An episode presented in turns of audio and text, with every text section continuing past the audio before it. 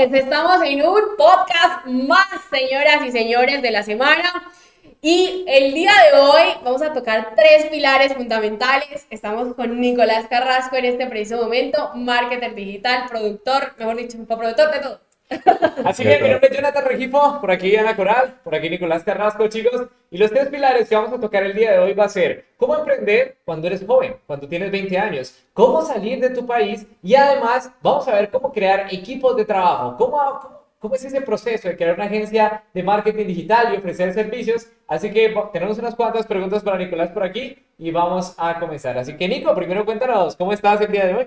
No, la verdad que súper bien, súper agradecido y emocionado por esta entrevista y me alegra mucho poder compartir por primera vez en vivo con ustedes y bueno, eh, yo creo que va a ser una entrevista muy buena y las personas que la vean hasta el final se van a llevar el mejor valor posible. Así es, Nico. Nico, bueno, nos estabas contando hace un momento que sales de tu país a los 20 años. ¿Cómo es el proceso? ¿Por qué sales de tu país a los 20 años de edad? Bueno, la verdad es que sí, fue una decisión muy difícil para mí porque yo sentía que en Bolivia... Eh, digamos que sí podía trabajar, podía crecer, pero ¿qué pasaba? Que no tenía personas con las cuales charlar de emprendimiento, contarles mis proyectos, no sé, mostrarle tal vez mis ideas y que me den una retroalimentación y un crecimiento para ver si estoy siguiendo un buen camino. Entonces yo decido salir a Colombia, ¿por qué? Porque aquí había muchas personas que hacen lo mismo, que están en proyectos similares, que emprenden. Y mi idea siempre fue rodearme de personas que me ayuden a tener ese crecimiento. Y digamos que esa fue la razón principal para salir de Colombia y también para alejarme del confort, eh, poder estar en la zona de riesgo, poder aprender de toda esta gente, aprender de sus consejos, de sus errores, ¿para qué? Para que al final el crecimiento sea evidente.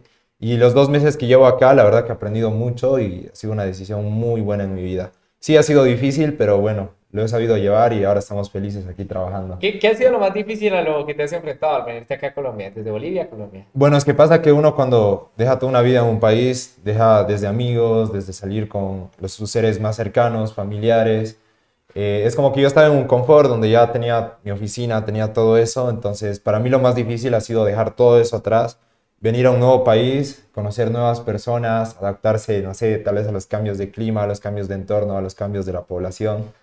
Pero más que todo fue el tema con mis padres, porque normalmente un chico de 20 años no sale de su casa, no están acostumbrados. Entonces sí, para mí fue un poco difícil ese tema, porque para mis padres no fue del todo bien, pero ya hablando con ellos y mostrándoles el objetivo por el cual yo quería venir, lo entendieron y al final recibimos todo el apoyo. Así que sí fue un paso con mucho miedo, pero sin arrepentirme de nada y con toda la valentía del mundo.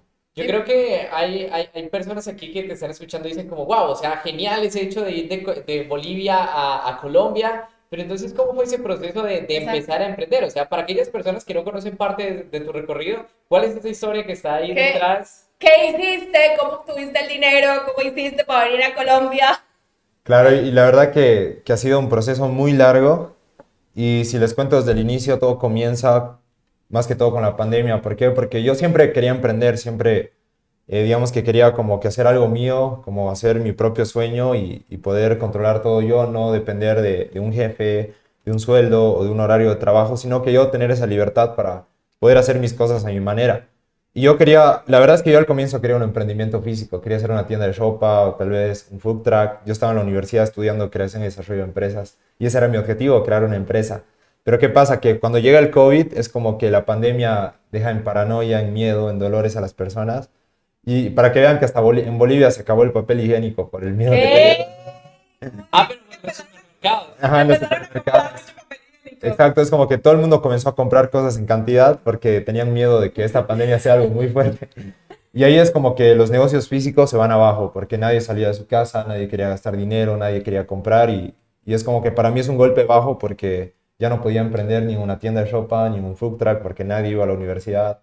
Entonces no era un buen momento, pero yo no decido que mi sueño se caiga y decido buscar emprendimientos digitales. Y ahí es cuando yo me encuentro con un primo que ustedes lo conocen, Marcos, y con él iniciamos ya en el mundo de los negocios digitales. Digamos que ese fue el comienzo. En base a eso ya fuimos como que aprendiendo, fuimos metiéndonos a diferentes cosas, fuimos teniendo resultados y ya en todo ese proceso de aprender yo no me quedé con las ganas de, con, no sé, ganar algo básico y ya decidirme a lugares más grandes. Entonces, ¿Cuándo, te encontraste en esa, en esa primera experiencia o en ese primer momento de este mundo de los negocios digitales? ¿Cómo fue? ¿Fue Marcos que te lo presentó? ¿Viste algún video? ¿Pensaste que era una estafa, que era posible? ¿Cómo No, fue y la atmósfera, ¿no? Porque pues muchas de las personas que de pronto están viendo este podcast no tienen ni idea de, de lo que está hablando Nico eh, que en cuanto a negocios digitales como tal. Bueno, pasa que yo cuando volví a Tarija, eh, porque vuelvo a mi ciudad de origen, yo vivía en la ciudad de La Paz, ahí estaba estudiando, voy a pasar el COVID con mi familia. Me llamó Marcos y nosotros, por ejemplo, el año pasado habíamos planeado de hacer fiestas y de cobrar entrada y de sacar un capital y meterle a otro emprendimiento porque sí queríamos emprender. Entonces él me llama y me dice, me encontré con una oportunidad que puede cambiarnos la vida. Y ahí es cuando él va a mi casa, subimos como una mini terraza que era súper chiquita, nos ponemos a hablar ahí casi toda la noche de que, mira, yo he investigado, por ejemplo, esto de hacer marketing digital, de meterse a cosas digitales, justamente que está llegando una era de distanciamiento social y, y todo lo que es la era digital, es una gran oportunidad para que podamos comenzar dentro de este mundo. Y él ahí me muestra la oportunidad del marketing de afiliados, que consistía en vender productos de otras personas llevándonos comisiones. Y bueno, básicamente ahí es cuando conocí a Mai, los conocí a ustedes, primera venta, y literalmente estuve en los dos cursos.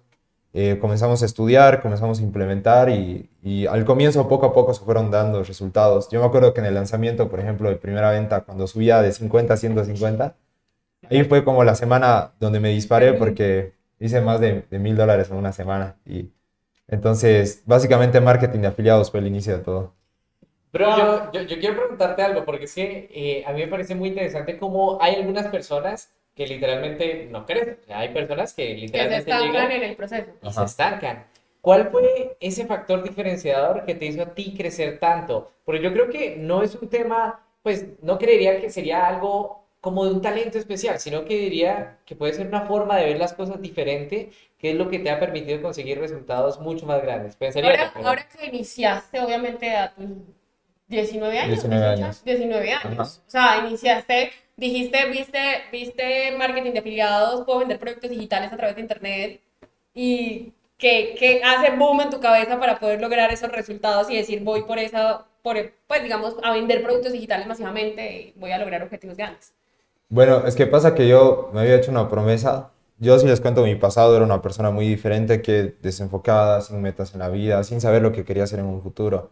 Y cuando yo comienzo a estudiar esto de marketing, hasta simplemente con los primeros conceptos, es como que para mí era algo impresionante, era algo que me gustaba, que lo disfrutaba estudiar. Y ahí es como que iba descubriendo una, una pasión, pero ahí no me había dado cuenta de ello. Entonces llega una semana donde yo comienzo a crear TikToks y comienzo a, a partir de ello a generar muchos resultados y solamente con videos de 15, de 60 segundos. Y eso es como que me abre la mente y me hace pensar, si yo he logrado hacer esto con tan poco, ¿por qué voy a parar ahora y no llevarlo hasta otro nivel? Entonces ahí me entra eh, lo que es la ambición, eh, no la codicia, porque eso ya es ponerse encima de otras personas, pero sí no quería quedarme con esos resultados. Es como que yo le veo la oportunidad y ahí es cuando yo tomo una decisión muy difícil y es, por ejemplo, yo tenía antes miedo a lo que digan los demás de mí, porque si me metía a redes sociales, que me molesten, que cree contenido y digan quién es ese, o a salir en cámaras, tenía muchos miedos. Entonces yo decido anotar en un papel todos mis miedos, salgo afuera en el patio, agarro un mechero y... Literal, o sea, fuiste al patio, Y agarré el mechero, literal, lo quemé y que se vaya ahí todas las cenizas al cielo. Y desde ese día yo lo llamé a Marcos y le dije que quería darle con todo. Y ahí fue que, que tomé esa decisión y, y yo creo que lo que más me ha ayudado a, a tener resultados y no estancarme es el tema de la mentalidad. Yo me concentré mucho en eso al comienzo porque sabía que no iba a ser un camino fácil. Puede haber bajones, que te estancas. Y normalmente la persona cuando llega a un punto donde ya no sabe qué hacer, solo abandona el proyecto. Y luego están las otras personas que se adaptan a los cambios, que comienzan a mejorar en sus errores y de ahí comienzan a tener un crecimiento más acelerado. Entonces yo decidí ir por ese camino y yo creo que eso es lo que marca la diferencia entre poder crecer y no estancarse. ¿Qué pasa en ese momento cuando ya, digamos que ya ves que los resultados son posibles, que empiezas a vender productos digitales, que empiezas a generar mil dólares en una semana, como nos dices, con, con primera venta y todo esto? Eh, ¿qué, ¿Qué pasa por tu cabeza en ese momento cuando dices, boom, o sea, esto es posible? Es que yo, la verdad, por ejemplo, algo que ha sido un error, pero también me ha hecho darme cuenta de que puede ir más lejos, es que yo me ponía a pensar, una persona en mi ciudad a veces ha estudiado cinco años, ¿para qué? Para luego recién ir a trabajar ocho horas y tal vez ganar un sueldo entre mil a tres mil dólares mensuales, pero trabajando y después de experiencia laboral, todo eso. Y yo cuando vi que solo con videos en redes sociales y con un poco de trabajo podía hacer mil dólares en una semana, dije, no, esto tiene un potencial increíble. Entonces ahí fue que, que yo dije, wow, esto realmente tiene mucho futuro. Y ya comencé a investigar más del tema, vi que gente hacía lanzamientos, que hacía estrategias de email marketing, que hacía todo tipo de estrategias. Y es cuando se me abre la mente y yo decido meterme a este mundo de lleno y, y trabajar con todo. Pero cuando gané esos mil dólares en una semana, ni yo mismo me lo creía. Además, además que yo recuerdo un día, bueno, recuerdo mucho que, bueno, Nico siempre era como que, a ver, como para contextualizar a las personas que están acá, Nico eh, empezó a vender productos digitales, vendía un producto de nosotros propio y entonces yo veía que él estaba siempre en los primeros lugares, o sea, estaba full ahí en los primeros lugares vendiendo, vendiendo, vendiendo. Y eh, recuerdo de una cosa y es, y es esto que me parece súper importante para las personas que nos están escuchando. Y es que haces algo que me llama mucho la atención del resto de los demás. Un día nosotros decidimos, bueno, nosotros hemos llevado un proceso de autoeducación también, hemos pagado mentores, y un día Nico dice, hey, o sea, yo quiero aprender lo que ustedes están haciendo, yo quiero también aprender mucho más allá, y compras una mentoría. Ujú. Y dices como, voy a, voy a, porque es que ningún estudiante lo ha hecho al día de hoy, así como full, que diga, o sea, estudiante como tal. Porque, o sea, mentorías hemos dado también a productores, todo esto, pero un estudiante que haya sido de lleno, que haya dicho como, como Nico, yo quiero aprender lo que ustedes están haciendo, para nosotros fue como, hey, o sea, aquí hay, aquí hay algo, aquí hay hambre, ¿qué quieres hacer?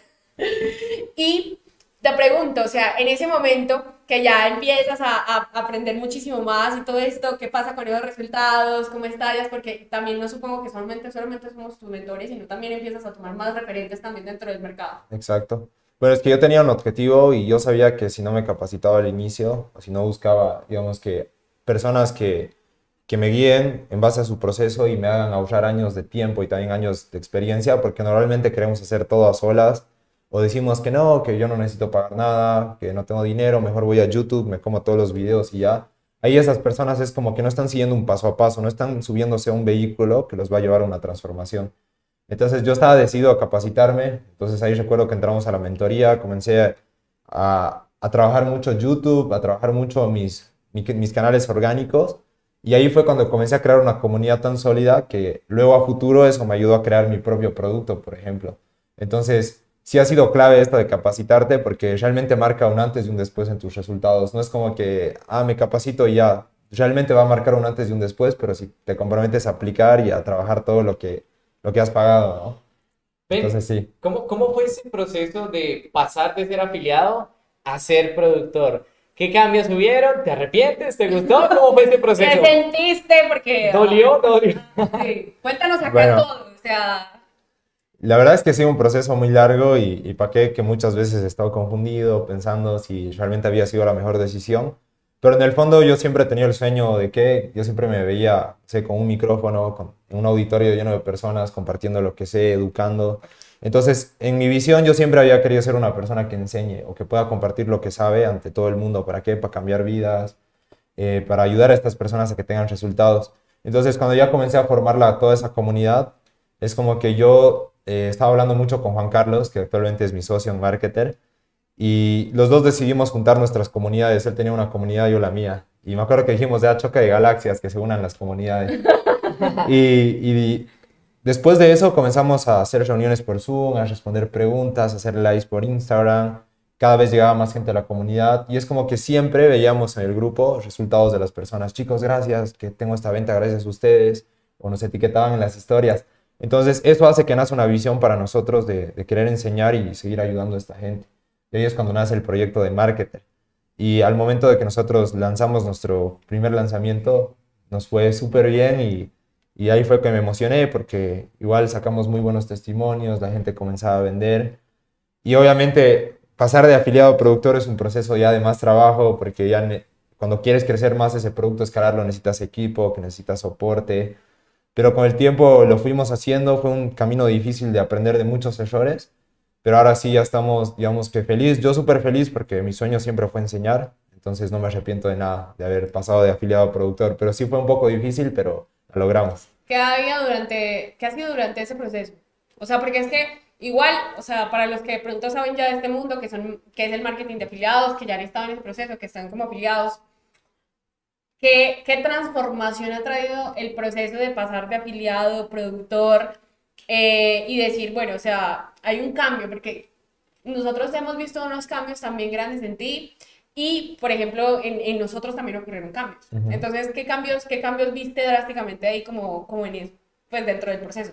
Bueno, yo creo que cuando ya llevas un producto, estás intentando escalar eso en una empresa, tienes que mejorar mucho más tu mentalidad porque vienen cosas más grandes, que cosas que pueden salir mal, que pueden salir bien. Entonces yo creo que esto me llevó a tener un cambio desde una mentalidad que se estaba formando y que estaba creciendo a tener una mentalidad más fuerte, más preparada para cualquier cosa, porque siempre hemos tenido cosas que han salido mal, que han salido bien. Y más que todos estos errores, yo creo que me han hecho madurar un poco sobre cómo tengo que hacer las cosas, porque no se trata de crear un producto y solo lanzarlo y ya está, venderlo, porque tienes que enfocarte en la gente que te lo compra, enfocarte en tu equipo. Entonces eso ya te lleva a tener más una madurez de cómo vas a llevar tu trabajo y qué decisiones vas a tomar de ahí en adelante. En tema de resultados, sí, mejoré mis resultados, aprendí nuevas cosas, aprendí a lanzar. Para mí eso fue una transformación muy buena. El tema de cómo tratar a las personas y también mucho el tema de mi, mentalidad. Yo creo que esa transformación fue clave en ese proceso de pasar de afiliado a productor. Porque, a ver, algo que nosotros vemos como afiliados, digamos que como afiliados y al trascender a productores que se ven en no solamente el hecho de, de decir, listo, voy a crear un producto digital, sino otra transformación tan grande que hay detrás. Y no solamente la transformación tan grande que hay detrás, sino lo que estamos haciendo ahora sí, el trabajo se incrementa porque ahora sí tienes que formar un equipo de trabajo, ahora sí tienes que empezar a pensar ya no solamente en que son solamente esos ingresos para ti y que ya son netamente para ti, sino que ahora sí vienen gastos operativos, Claro. vienen gastos de equipo de trabajo, vienen gastos de una cantidad de cosas más que no te imaginabas como afiliado, porque como afiliado dices, no, es que están ingresando este dinero y este dinero ya es mío, Exacto. o de pronto estás pagando herramientas, pero no son tan costosos. Y ahí ya viene el tema de, de- del equipo de trabajo. ¿Qué tal ese, ese pasar de equipo de trabajo a empezar, empezar a ver qué tan retador ha sido para ti? No, y es que la verdad ha sido muy retador porque ¿qué pasa? Uno cuando es afiliado, como dice, solo vende, me consigo un diseñador y tal vez le doy, no sé, cierta cantidad al mes que me ayude. Pero cuando tú eres productor, ¿qué necesitas? Necesitas una lista de correos electrónicos, necesitas organizar las comunidades, no dejar que se muera ese canal de Telegram. O sea, hay muchas actividades que requieren una organización.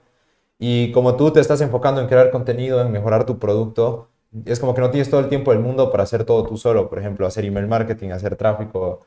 Entonces ya comienzas a crear un equipo y organizar cómo le pagas a ese equipo, si están haciendo las tareas, si están trabajando, si están haciendo todo bien. Ya es un reto porque lo bueno es que te da mucha experiencia, te hace equivocarte mucho, pero al final todo es con el proceso y el objetivo de aprender.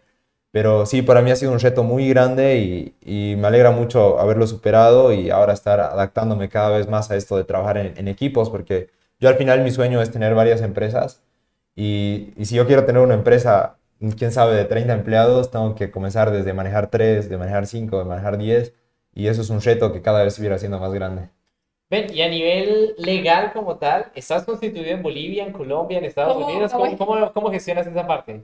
Bueno, por el momento estábamos haciendo todo el papeleo para gestionarlo en Estados Unidos. No me gustaría abrirla en Bolivia porque el tema de, de impuestos y todo eso es muy complicado en mi país.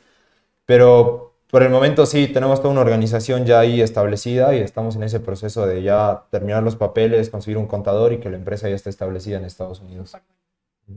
Súper, súper bueno eso. Porque acá muchos emprendedores, para que vayan viendo el tema legal, que es súper importante, y mirar el tema de los impuestos, que ya se vienen ya después. Claro. Rico cuando ingresan ingresos y es Y- todo residual para uno, pero ya después te das cuenta de que tienes que pagar un ingreso extra por ahí para para el gobierno. Y ahí es donde la cosa se pone más buena. Sí, no, porque igual mucha gente deja de lado eso, el tema legal, o solo retira todo el dinero en su país, no piensa en bancos internacionales, porque eh, al final de cuentas tú tienes que aportar a tu país y, y si no sabes manejar eso te puede caer en cualquier momento y te puede traer problemas. Entonces yo creo que igual es un tema muy importante que hay que trabajarlo desde que estás comenzando a ganar. Incluso puede quebrar una empresa. Exacto. Llega, por ejemplo, en, en el caso de Colombia, llega y, por ejemplo, lo, lo que es del año anterior te lo cobran en el próximo julio, septiembre. Entonces, claro, son siete meses después de que ha terminado el año, te cobran los impuestos del anterior año. Y si esos meses te ha ido mal, pues básicamente llega y te, te quiebra la empresa. Entonces, es un tema bastante, bastante complejo. Nico, yo, yo quiero preguntarte, ahora has trabajado mucho el tema de mentalidad, has probado muchos caminos, algunos han ido bien, algunos han ido mal, pero ¿qué le dirías a ese Nico que recién está comenzando, a ese Nico de hace un año, dos años, ¿Qué, qué hacks mentales le hubiera gustado implantar, eh, tener? ¿Qué consejos o qué mentores o qué camino para haber conseguido las cosas mucho más rápido? Y que, digamos, no hubieran sido dos años, sino que hubieran sido tres meses, yo qué sé, algo así, o sea, un crecimiento exponencial. O, me- o dicho, ¿qué estás haciendo hoy en día? Que tú dices como, wow, o sea, esto lo hubiera hecho antes, ya, ya hubiera, mejor dicho, estuviera en otro lugar. Bueno, yo creo que desde la mentalidad lo más importante sería que el Nico de antes no sea miedoso, no sea cagón, porque acá, ante cualquier Pero, pero ¿por qué situación... miedoso? Porque, porque antes eras muy... Bueno, al comienzo sí ya me estaba comenzando a arriesgar, pero es como que igual tenía mucho miedo y a veces me dejaba llevar por el miedo y no por la motivación de, de superar ese miedo. Entonces sí que deje esos miedos, también que sea muy agradecido porque a veces nos armamos miles de problemas en la mente de que no, no me está saliendo bien o que estoy teniendo este problema. Y cuando te pones a pensar hay personas que están en situaciones mucho peor que tú y inclusive a veces están viviendo felices o no están viviendo con problemas. Entonces, como que tener una mentalidad positiva, animarse a hacer las cosas, ser agradecido, eh, ser siempre humilde, porque llegó cierto punto donde yo aprendí tanto que ya me creía el superior, el que sabía todo y dejé de aprender y, y otra vez me estanqué. Obviamente ya logré levantarlo, pero quién sabe, si no me hubiera estancado todo ese tiempo, tal vez hubiera tenido un crecimiento más rápido, hubiera agarrado mejores oportunidades. Entonces también que tome acción, porque normalmente esperamos el momento perfecto para hacer algo, sabiendo que si tú empiezas a trabajar desde este momento, cuando llegue ese, ese supuesto momento perfecto ya vas a tener algo construido y algo que te va a llevar hacia un objetivo más rápido.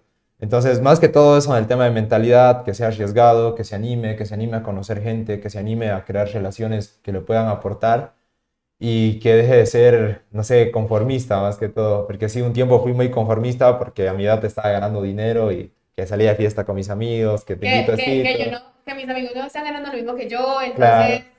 Ah. Entonces, por, por eso les comentaba ese error de, de haberse comparado con la gente, tal vez de mi ciudad, cómo está ganando, cómo está trabajando, porque eso me hace poner en una situación de confort. Entonces, salir siempre del confort y más que todo capacitarse, porque si uno no busca un mentor o, o no busca acelerar su proceso, va a ser muy difícil que lo haga por su cuenta. Entonces, más que todo eso, para el Nico del pasado. Ven, ¿y, y qué hacks para salir del confort? Para no estancarse ahí en esa zona cómoda, ¿qué, qué, qué tácticas podemos empezar a utilizar? Bueno, yo creo que lo más importante para salir del confort es hacer cosas nuevas, porque cuando uno está en el confort, tiene una rutina o ya está acostumbrado a hacerlo de siempre o no se anima a hacer cosas nuevas. Entonces, algo que me ayudó mucho a salir del confort es, por ejemplo, enfrentarme a todos mis miedos. Si yo tenía miedo a la cámara, no sé, comenzar a crear contenido. ¿Por qué? Porque voy a estar en una situación donde yo salgo a la zona de, de riesgo, como le dicen, ya no estoy en el confort. Y en la zona de riesgo que te vas a sentir incómodo, te vas a sentir con miedo, te vas a sentir, te vas a sentir mal, literal. Va a ser algo difícil, pero si tú logras adaptarte a esa zona de riesgo, ya nunca más vas a estar en el confort. Y vas a, obviamente puedes volver al confort, pero siempre como que atrévanse a enfrentar sus miedos, aprendan cosas nuevas, hagan, hagan algo diferente, no hagan lo de siempre, porque eso les va a traer nuevas ideas, nueva claridad y les va a traer mejor aprendizaje en un futuro. Ahora, hay algo que, que dices que me parece muy importante y es el no dejar de aprender. Porque llega un punto en el que estamos con una zona, o sea, estamos en la zona de confort de tenemos los ingresos que queremos, estamos en una zona de confort de estamos bien, establemente, estamos y nos creemos pues acá que claro que sabemos más que esta persona, sabemos más que esta persona, sé más que los de mi edad, entonces está bien. Y llega un punto en el que claro, o sea, no verdaderamente no dejamos dejamos de aprender y cuando dejamos de aprender te vas quedando entre las demás personas o, o no es así Nico, Es así. se va quedando, se va quedando y llega el punto en el que "Ay, algo pasó ahí. Entonces fui yo el que me quedé por no seguir estudiando, por no seguir aprendiendo, por no seguir autoeducándome. Y es que exacto, te suele pasar, por ejemplo, ¿qué pasa? Tú llegas a un punto donde te está yendo todo bien y piensas y sientes de que todo está bien así, pero puede haber una persona por detrás que esté viendo todo lo que tú estés haciendo y simplemente haga lo mismo y le ponga un poquito más. Y ese poquito más, como tú te has conformado y no has seguido aprendiendo, te puede, digamos que, sobrepasar o te puede como que, que te puede dejar un poco atrás. Entonces, siempre es importante estar aprendiendo, estar innovando, buscando qué puedes hacer, con qué puedes marcar la diferencia. O sea, qué puedes hacer para que una persona diga, wow, o sea, yo prefiero estar contigo porque, no sé, tienes esto que me encanta o esto que resalta de ti. Entonces, nunca dejen de aprender porque igual las oportunidades llegan al mercado y, y que todo el mundo comienza a meterse a eso. Y si tú te quedas atrás, luego es más difícil, es más difícil adaptarte a las nuevas estrategias, a todo lo nuevo que llega, entonces nunca dejen de aprender. Y la competencia. Y la competencia, La exactamente. competencia que empieza a llegar por todos lados. Entonces, ya llega un punto en el que hay más emprendedores que ven la oportunidad, que ven que hay la posibilidad de poder hacer las cosas. Y obviamente el mercado sigue creciendo, pero obviamente sigue siendo más competitivo. Exacto. Y ahí es donde el tema de, la, de, el tema de poder innovar en, en ese proceso. Y digamos que en el tema de innovación, en todo ese tema de, de poder reinvertarte y hacer cosas diferentes, algo que hayas hecho a hoy que digas como, bueno, en esto como que, no sé, innové, cambié o hice este, aporté esta parte de la industria. Bueno, en, en esa parte, en el tema de la innova- innovación, yo siempre, por ejemplo, a mí que me gusta, me gusta mucho ir a cualquier negocio o ir a cualquier lugar donde esté en la calle y imaginarme cómo funcionaría este negocio por dentro. ¿Por qué? Porque eso me hace expandir la creatividad.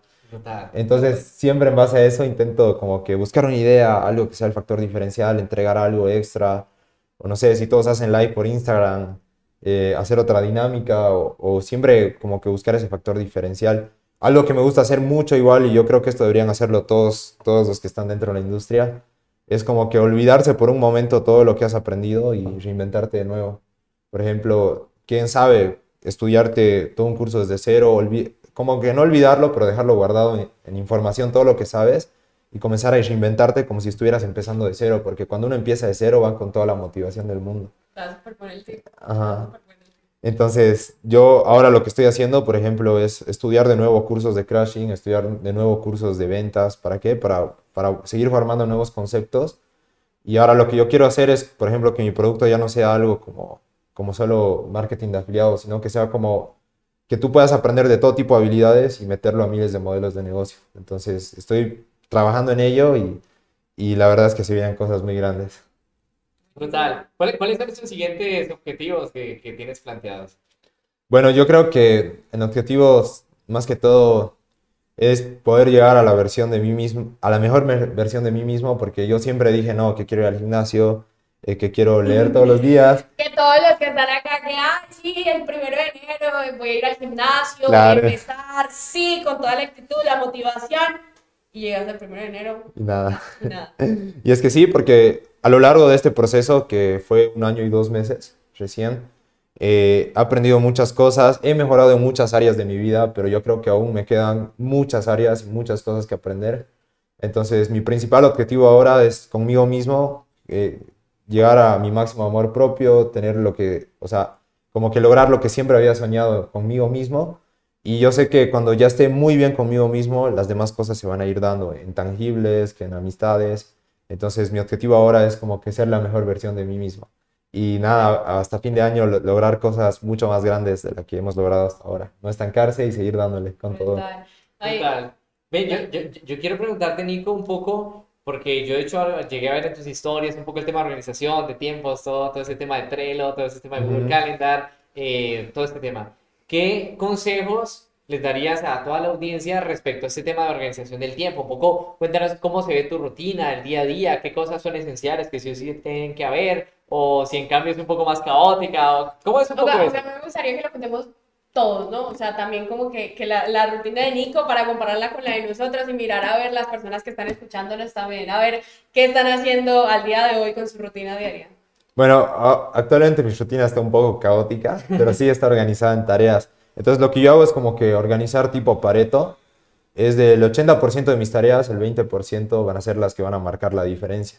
Entonces yo tengo un project manager que me está ayudando con eso. Entonces lo que él hace es como que nos reunimos un domingo, anotamos todas las tareas de la semana e intentamos administrarlo entre lunes a domingo en orden de prioridad. ¿Para qué? Para que si en una de esas no logro hacer una tarea, no afecte tanto en el resultado. Entonces, las tareas que son más importantes, que van a marcar el 80% del resultado, las intento tener presentes. Entonces, normalmente lo que hago, y ahora estoy teniendo un ritmo de trabajo más nocturno, entonces estoy, estoy trabajando hasta tarde en la noche porque ahí siento que me concentro más.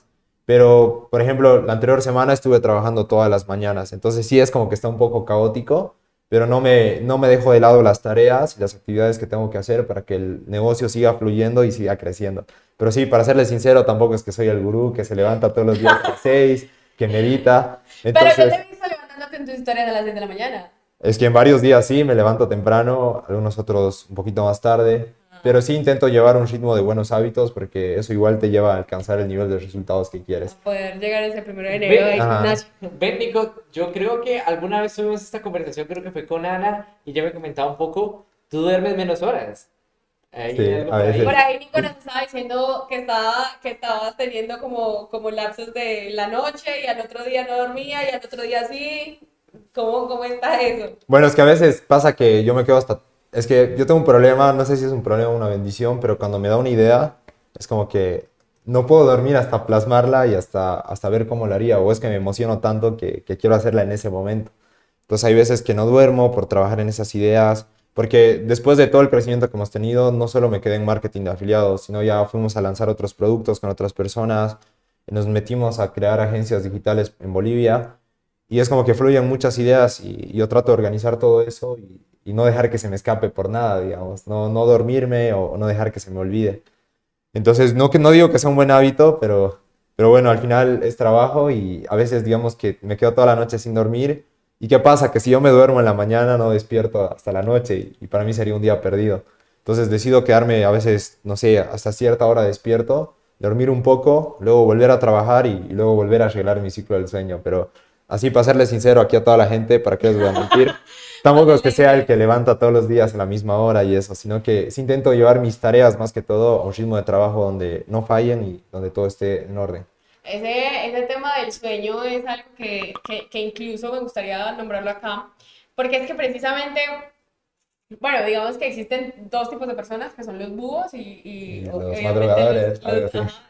¿Cómo se llama? Eh, No sé, recuerdo, pero hay como distintas teorías, pero es como el, los, los búhos, las alondras y algo más, ¿verdad? Exacto. Pero es como el nocturno y El diurno, bueno, digamos diurno que y el intermedio, Ajá. Ajá. Y precisamente, eh, yo el otro día le estaba escribiendo a Nico, pues, para, para preguntarle, y yo, Nico, no he dormido hoy, me dice. Y, y, y yo creo que en ese ritmo de trabajo, o sea, súper chévere porque plasmas como en ese momento, y la verdad es que creo que pasa con todos los emprendedores, cuando una idea a las 11 de la noche se te dio y ya está, vas y plasmas hasta que te sale. Exacto. Eh, pero es un proceso de, de- también de desaprender, ¿saben? Porque pasa que, ah, bueno, contándoles un poco acerca de la, la rutina que nosotros tenemos, pasa que también es un poco de, de empezar, a, empezar a ver de qué manera uno organiza literalmente el tiempo del ejercicio, el tiempo del emprendimiento, el tiempo del trabajo, el tiempo de- del, tra- del equipo también. Entonces empiezas a organizar absolutamente todas las cosas para que tengas tiempo para ti, tengas tiempo para tu trabajo y tengas tiempo también pues para vivir, porque entonces... Claro. Y dentro de ese proceso, sabemos que, porque existen también muchos marketers que precisamente están en ese por un punto de poder decir, listo, estoy haciendo como que hago, hago muchas cosas, pero siento que a veces tampoco no me rinde el tiempo, pero siento que... Y hay algo, Nico, y te lo recomiendo también, y todos los que están escuchando acá, se llama el libro de la única cosa. Y el libro de la única cosa te dice, hey, ¿qué sería esa única cosa que haciendo el día de hoy har- haría que lo demás fuera totalmente innecesario? Entonces, dentro de esa pregunta, cuando empezamos con esa pregunta, ya, o sea, era la única cosa que el día de hoy te daría resultados. Y eso fue como que empezamos a aplicar y empezamos a decir, no, es que esta es la única cosa. Y empezamos en nuestro día a día, listo. Nos organizamos, tenemos un tiempo para nosotros, para hacer ejercicio, para poder trabajar. Y en ese proceso es, listo, cuando vamos a trabajar, ¿qué sería esa única cosa que haría que tuviéramos resultados hoy? Y ahí se los dejo para todos los que están escuchando hoy, porque lo estamos utilizando. Y ahí yo no sé, Jonathan, si quieres contarles un poquito de la experiencia que hemos tenido con, con ese proceso de... Yo, yo creo que en temas de productividad, chicos, eh, la gente tiene un problema muy grande y es que piensa que hacer más es, pues, básicamente que te va a dar más resultados y todo ese tipo de cosas. Y no necesariamente es así. Llega un punto en donde tu cerebro es tan perezoso que simplemente empieza a colocarte actividades por relleno. Ujú. Entonces, por ejemplo, no, es que tengo que hacer esto para conseguir resultados. Y luego esto, y luego esto, y luego esto, y luego esto. Y te metes 10 actividades y de esas 10 actividades solamente hay una o dos que realmente son rentables. El resto son simplemente esa necesidad del cerebro de sentirse productivo y de querer llenar eh, esos espacios en blanco para sentir que tiene que ser- estar haciendo algo, ¿no? Ujú. Entonces empieza la ansiedad y todo este proceso y al final se consiguen, pues, necesariamente resultados. Cambio que con la única cosa es muy genial porque, pues, básicamente uno tiene un crecimiento mucho, mucho más exponencial. Hay solamente ciertas actividades a lo largo del tiempo que si uno hace, pues básicamente son lo que lo va a reventar absolutamente todo en los resultados. El problema, pues es llegar a cuáles son esas únicas cosas. Y en medio de tantas actividades basura, básicamente identificarlas. Identificar que es la única cosa, es brutal. Ahí está, igual para todos también. Exacto. Es como el pareto, digamos, solo el 20% de lo que hagas va a definir el 80% de tus resultados. Entonces, como ustedes decían, tampoco es cuestión de, de, meterse mil tareas a la cabeza, porque lo único que hace es estresarte, no saber por dónde empezar y, como decías, generarte ansiedad. Porque cuando tienes tareas bien definidas que son importantes, hasta tienes más tranquilidad mental y no te armas todo un hilo de, de cosas en la cabeza. A mí me ha pasado, muy buen consejo, chicos. no, para todos, porque es que pasa que nosotros también llegamos a un punto en el que estábamos eh, haciendo, o sea, no hacíamos nada por querer hacer de todo. Entonces, es un consejo muy bueno para todos los emprendedores que están acá, porque a partir de ese momento dijimos, ok, dejemos de hacer tareas que verdaderamente no están aportándonos en nuestro crecimiento y empecemos a hacer la única cosa que haciendo el día de hoy haría que tuviéramos resultados exponenciales. Como que uno empieza a trabajar todo el día y no termina haciendo nada. Exacto. más o menos eso. Eso es, pero es súper bueno.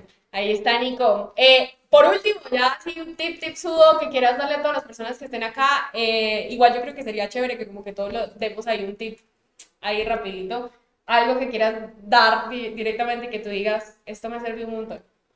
Bueno, que aprendan más que todo a cambiar su mentalidad, porque yo creo que ese es el primer paso de todo, porque mientras tú vas emprendiendo te vas a encontrar con situaciones, con desafíos que si no estás preparado con la mentalidad necesaria para afrontarlos, ¿qué va a pasar? Te vas a caer y, caerse no está mal porque esa caída va a ser porque no estás preparado para lo que está pasando. Entonces prepárense mental, mentalmente, anímense a tomar decisiones, no tengan miedo a invertir en conocimiento, no tengan miedo a capacitarse con otras personas, porque al final prefieren ayudarse de personas que ya han logrado algo o prefieren ir por su cuenta pensando que pueden hacer todo, digamos. Entonces, si tienen esa oportunidad de, de poder tomar una mentoría, de poder estar con una persona que los ayude, que los lleve en ese proceso, háganlo. No esperen el momento perfecto, háganlo ahora, busquen la forma, porque eso los va a sacar lejos y al final van a encontrar la vida que tanto buscan. Y tomen acción masiva porque no sirve de nada hablar, no sirve de nada decir que quieres ser esto, que quiero lograr hacer esto. Si como decía Ana, llega el 1 de enero, no vas al gimnasio, no haces nada de, lo que te habías propuesto. Entonces tomen acción y dejen las excusas atrás porque eso es lo que les va a llevar lejos. Listo, tú. Bueno, yo, yo creo que algo que, que he estado aprendiendo en los últimos meses eh, que me ha sido brutal, y no sé de hecho si lo has escuchado, es el tema de apostar por recurrencia, ¿sabes? Más que por venta transaccional de una sola vez, buscar recurrencia. Y ya no solamente una escalera de valor, ¿sabes? De venderle a un mismo cliente varios productos, sino de qué manera puedes enganchar a un cliente para que te pague hoy y te pague de aquí a dos años y tres años. Ese tema me parece súper interesante porque por lo menos nosotros tenemos una base como de 3.500 clientes, algo así que nos han comprado, pero todo era una transacción. Entonces, buscamos crear la escaladora de valor, pero es un tema pues, de bastante trabajo como tal. Pero entonces luego fue como, bueno, ¿y, ¿y por qué no? Pues buscar un producto de recurrencia como tal, o una herramienta o algo que al final termine escalando muchas cosas. De hecho, uno de mis mentores que estoy tratando de contactar así de, véndeme ya la mentoría, necesito pagarte. Eh, pues el otro día estábamos mostrando las historias y hace como 40 mil dólares al mes en recurrencia. Y es muy brutal porque él literalmente se va de viaje un mes y llegan 40 mil dólares. llegando ingresos. Y puede que pasen tres meses y ya no lleguen 40 mil, sino que lleguen 50 mil. sigue subiendo. O sea, sigue subiendo. En cambio, que cuando uno vende un producto de única vez, pues básicamente es como, bien, este mes generé 10 mil dólares. Pero el siguiente mes es como mierda, o sea, tengo que volver a trabajar para volver a generar esos 10 mil dólares. Exacto. Entonces, el tema de la recurrencia es algo que me llama enormemente la atención. Ahí simplemente para que la audiencia sea un poco consciente de este hecho, porque creo que construir recurrencia es algo de lo que me arrepiento hace algunos años porque si no ya tendría una base gigantesca de, de, cosas.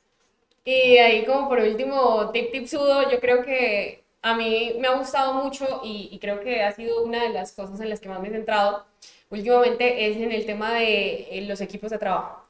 Y yo creo que algo que me parece fundamental para todas las personas que estén acá y que probablemente estén iniciando, sea como afiliados, productores, marketing, lo que sea que estén haciendo en este momento, ya sea con marketing digital, ya sea con productos digitales o ya sea con productos físicos, indispensable el equipo de trabajo dentro del proceso.